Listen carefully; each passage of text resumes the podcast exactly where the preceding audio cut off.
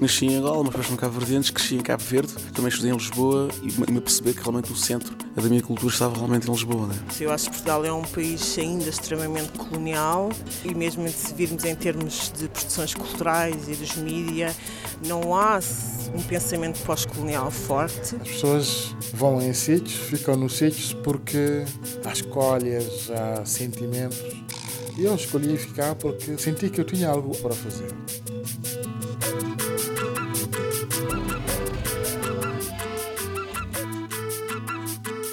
Rádio Afrolis, uma experiência africanizada de Lisboa. Olá, bem-vindos à Rádio Afrolis, o audioblog onde falamos sobre afrolisboetas. O meu nome é Carla Fernandes e hoje o nosso tema é participação política.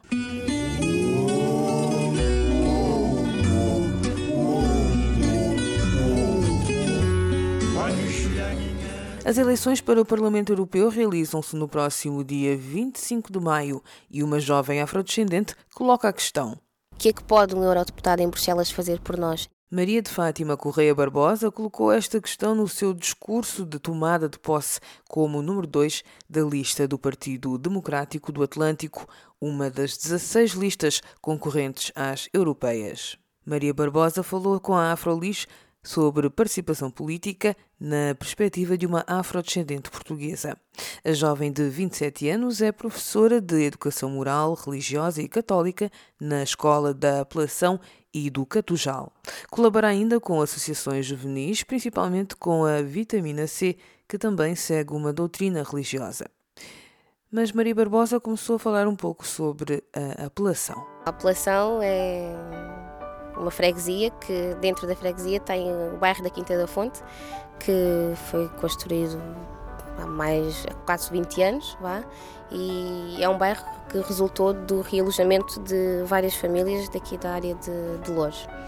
Eu sou, faço parte de uma dessas famílias que veio da Portela de Sacavém, sendo resultado de uma junção de pessoas de vários pontos que não escolheram ir para lá e que não estavam habituadas a viver em prédios, ter uma vida, vá, digamos, mais regrada. As pessoas que foram morar para lá eh, foram realojadas lá? Exatamente, um, são pessoas realojadas que viviam em barracas e que foram realojadas para ali para a população, nem todas moravam perto da, daquela zona, mas acabaram por convergir várias famílias no, no bairro da Quinta da Fonte. Não só pessoas africanas, mas portugueses também e ciganos, gente de, de, etnia, de etnia cigana. E estas famílias não, não escolheram, propriamente dito, ir para a apelação, então foram postas lá. Famílias de várias nacionalidades. Naturalmente que isto gera momentos bons e momentos maus. E infelizmente a população tem vindo a ser conhecida pelos que estão fora por eh, questões negativas. Como por exemplo? Ora bem, a nível de violência e de delinquência juvenil, nomeadamente, que têm causado muitos problemas, que têm levado a intervenção policial intensa e contínua. Eh, basicamente é. E foi isso que a motivou também a entrar no associativismo? O que é que a motivou? Olha, a minha motivação foi espontânea. Eu fui para a apelação com 9 anos de idade, terminei a escola primária, o nono ano também fiz lá e a adolescência, o início de juventude foi toda também na apelação, apesar de ter depois estudado a partir do décimo ano fora da apelação. Mas as dinâmicas começaram a surgir também por causa das, dos problemas que começaram a surgir na apelação, nomeadamente com a percepção escolar, não é? Que o contexto escolar eh, denotava os problemas que existiam no bairro. As crianças, não é? Levam para dentro da escola aquilo que vivem no bairro, experiências mais negativas. E então a escola, com toda a consciência e capacidade que teve de perceber e absorver esses problemas, acaba por uh, se iniciar em diferentes uh, projetos e atividades. E um destes projetos e, e vertentes foi o associativismo juvenil não só o, o de cariz social, mas também o de cariz religioso, que foi aquele com o qual eu me identifiquei mais, apesar de ter participado nos dois. O associativismo juvenil é uma forma, poderia ser considerada uma forma de fomentar o interesse pela política e pela participação política dos jovens também. Sem dúvida. E na apelação foi, nós tivemos, eh, digamos que sete anos intensos com este associativismo, em que várias questões, e nomeadamente esta, foi, foi abordada. E sempre no, no lembro-me de uma das iniciativas que foi o Ready to Vote, em parceria com a Associação Mais Cidadania, e que num sentido de despertar consciências, quer dizer, tão jovens, não é? Em que sociedade e para que sociedade? Que voz é que nós eh, permitimos que, que estas questões políticas eh, tenham? Porque não basta criticar, é preciso nós percebermos qual o nosso papel de uma forma ativa e participativa na sociedade. E estas associações têm este, este, esta capacidade e acabam por ir trabalhando em pequenos focos, não fazem disso o seu programa, mas em pequenos focos vão incentivando e despertando consciências para que os jovens participem e que tenham consciência que fazem parte, não estão à margem, que isto não é para os outros, é para nós e devemos todos, como um dever, participar. De momento, a Maria está envolvida numa, numa iniciativa que é a iniciativa Nossa Europa. Nós falamos às vezes em alguns dos nossos programas de dificuldades de integração dos jovens aqui em Portugal, mas uh, a Maria insere-se não só em Portugal, mas insere-se também na Europa. Consegue ou, ou sente-se mesmo aqui integrada tanto em Portugal como na Europa como é que se sente aqui integrada tanto em Portugal como na Europa e o que é que esta iniciativa A Nossa Europa significa para si? Muito bem, então eu tendo nascido cá em Portugal e facto de não conhecer a África não contribui mais para eu me sentir europeia ou não, mas o facto de ter nascido cá em Portugal com descendência de pais africanos, nomeadamente Cabo Verde, nunca me afastou da, da minha presença no mundo. Ou seja, hum, a educação que eu tive, o convívio que eu tenho com as pessoas que fazem parte do meu círculo de amigos, da minha família, nunca foi um, um entrave para que eu me sentisse portuguesa como realmente sou, pois é aqui que eu nasci. Mas hum, é claro que isto por si só não é suficiente para que eu tenha consciência de que tenho que fazer isto ou aquilo e que vamos lá à Europa e claro que tenho consciência que voto, que tenho a minha participação neste sentido e este projeto acaba por surgir como um verdadeiro desafio para mim, porque é a primeira vez que participo em algo político eh, com esta envergadura, não é? Porque concorrer às eleições para o Parlamento Europeu não é qualquer iniciativa eh, e isto acaba por ser um desafio para mim enquanto pessoa. Exatamente, a Maria faz parte de uma lista, não é? Nós somos um movimento de cidadãos que, cada um com as suas pretensões, cada um com as suas vidas, os seus valores, as suas escolhas, mas que temos todos em comum o objetivo da reforma do euro. Assim sendo, não é, juntamos-nos e formamos esta lista, que tem a plataforma do Partido Democrático do Atlântico, o PDA, e que através deles, cada um de nós, na sua posição, vai contribuindo para uma Europa com mais sol. Uma Europa que, que possa abranger mais europeus do que aquilo que tem abrangido e uma Europa que seja mais justa, mais verdadeira, uma Europa que, que se envolva também e principalmente aqueles aspectos que às vezes são empurrados para debaixo do tapete. E podia dar um exemplo? Sim, muito bem. Então, se calhar eu vou falar de mim, não é? Daquilo que está a ser a minha pretensão nesta candidatura. Então, que a minha maior motivação para a participação neste projeto foi a oportunidade de apresentar vá, um projeto para a apelação. Eh, ser da apelação significa que vejo, ouço e participo de muita coisa que nem sempre são as melhores. O participar não quer dizer que eu protagonize episódios de situações más. Mas o participar significa assistir também, não é? Quer dizer, se estou ali e se, se nem sempre denuncio certas situações ou se não faço nada para que muitas dessas situações sejam resolvidas, acabo por ser participante, indiretamente. Que situações são essas? Eu dou aulas, não é?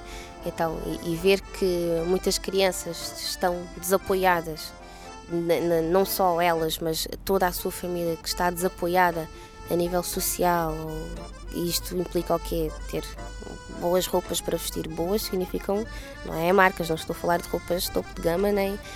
Boas significa roupas que lhes sirvam, roupas que estejam limpas, roupas que não estejam rasgadas.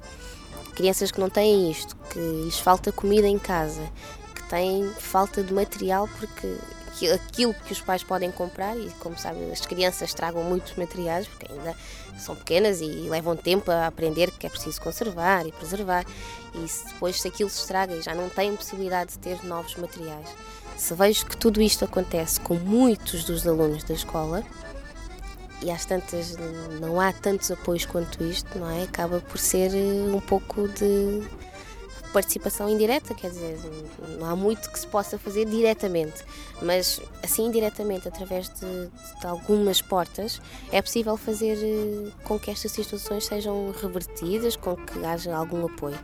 Então, situações que eu vejo através desta plataforma europeia que possam ser combatidas é, por exemplo, e através de lá está partindo da realidade da apelação, é dar resposta a quantidade de jovens que já nascendo cá não têm os documentos em dia. Quer dizer, por serem filhos de pais imigrantes, são tratados como imigrantes. E isso é inadmissível. Então, se tu nasces cá, tu tens todo o direito e mais algum de ser nacionalizado. É claro que há leis que temos que respeitar, há legislação, tudo isso que, que, tem que ser tido em conta, mas estamos a falar de famílias que às vezes não têm tempo necessário para resolver estas questões, não têm as capacidades necessárias, porque isso exige conhecimento, e muitas das vezes também não têm capacidade financeira para dar resposta às exigências que, que são pedidas. Então, resulta no quê? Numa série de jovens que vê a sua vida profissional bloqueada porque não, não têm documentos, como é que vão ser empregados, não é? Quem é que vai empregar alguém que não tem legalização, que não está com a documentação em dia? Ninguém. Nos estudos, é claro que depois vem a, a desmotivação de estudar para quê? Que futuro é que eu vou ter aqui? É o meu país e ao mesmo tempo não é.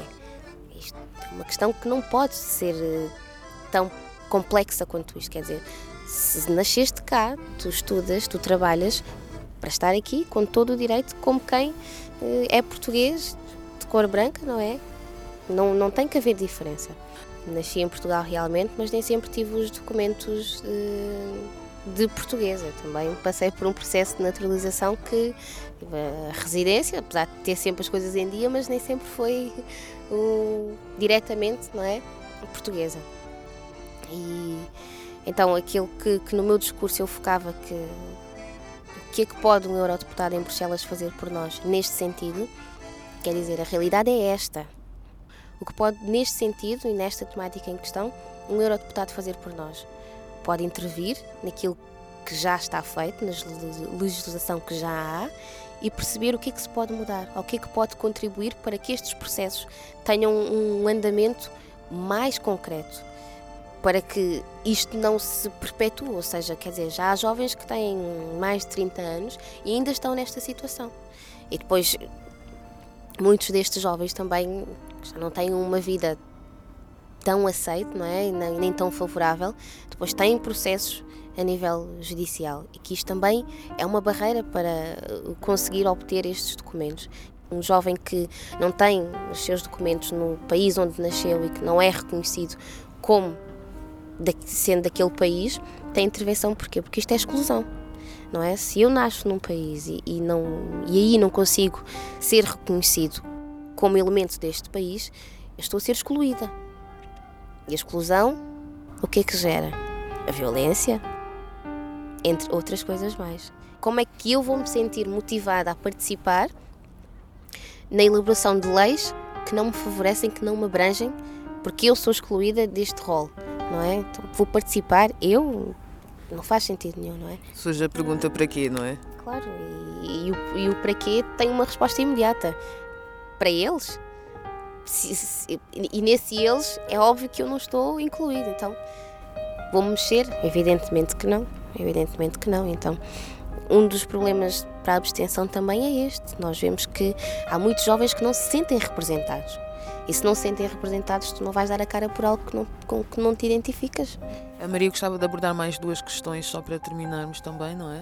Sim, já agora que pegámos no nosso no discurso que foi apresentado na abertura da campanha, na apelação, que uma das propostas pronto, era esta exatamente de, de dos deputados poderem intervir nesta questão da legislação a nível da documentação. E depois a, eh, a outra quer dizer que nós não podemos consentir a pobreza envergonhada. Não é admissível que crianças passem fome, não é admissível que pais não tenham o que pôr na mesa para os seus filhos. Através da criação de um centro social que possa dar resposta a isso. Outras organizações vão dando resposta, mas não têm a responsabilidade eh, total dessa, dessa, dessa tarefa. Esse centro, esse centro seria criado na apelação? Pode ser na apelação, ou não, não é? Porque um centro social tem uma, uma abrangência grande, não é? Pode abranger mais do que uma freguesia. E esse centro social, com uma estrutura forte, com uma estrutura que, que saiba para aquilo que está orientada, que se centre naquilo que é realmente importante, pode dar respostas que hoje em dia a apelação, e digo a apelação outra vez, não só a apelação, tem necessidade de, de ver essas, essas situações respondidas. É depois uma outra questão que, que acaba por uh, ter uma relevância também neste âmbito todo, que é mesmo a nível eh, psicológico que estas comunidades vão enfrentando tantas dificuldades e tantas tantas situações que muita às vezes solidão, de abandono, de sem um sentido de pertença, não é? Que também este centro social podia dar uh, respostas neste, neste sentido. Então, um centro social que não seja uh, virado só para estas questões materiais, mas também psicológicas e espirituais, não é?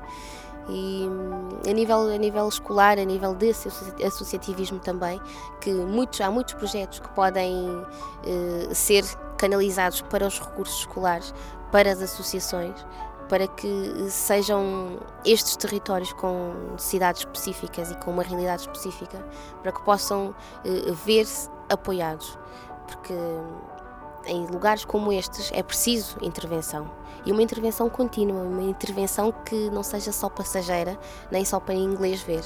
E o Parlamento Europeu tem essa capacidade, tem a capacidade de poder chegar às associações e através de verbas, de concessão de, de verbas, poder apoiar projetos que, que deem uma resposta, que combatam muitos problemas que, que se vêem nestes bairros, o abandono escolar, a delinquência juvenil, a violência, a maternidade na adolescência, enfim, uma série de questões que o Parlamento Europeu pode encontrar meios e canais de apoiar de forma a que a Europa se torne mais justa, que se torne mais inclusiva. Que tipo de atitudes é que normalmente a Maria uh, costuma encontrar nos jovens que vivem os, os tais problemas como enumerou agora, problemas como as pessoas que vivem lá na comunidade da, da apelação, por exemplo? Então, eu não tenho dúvida que existem mais jovens que, como eu e melhor do que eu, têm estas ideias e que outras até que muitas vezes não as trazem ao de cima, às vezes por uh, falta de própria motivação pessoal, às vezes por falta de oportunidade, enfim, uma série de, de, de, questões. Mas se a Maria agora falasse com um jovem diretamente e quisesse convencê-lo de que este é o caminho a seguir, o que é que diria? Eu diria que muito a dizer ainda à Europa e que o tempo é agora, a altura é agora para dar à Europa tudo aquilo que nós aprendemos, tudo aquilo que nós somos. E porque dar significa que muito certamente mais tarde vamos receber, porque a maioria de nós quer ter família, não é? E, e aqueles que aí vêm, a geração seguinte, há de colher estes frutos que nós agora estamos eh, a semear. Porque não ser nós agentes da mudança.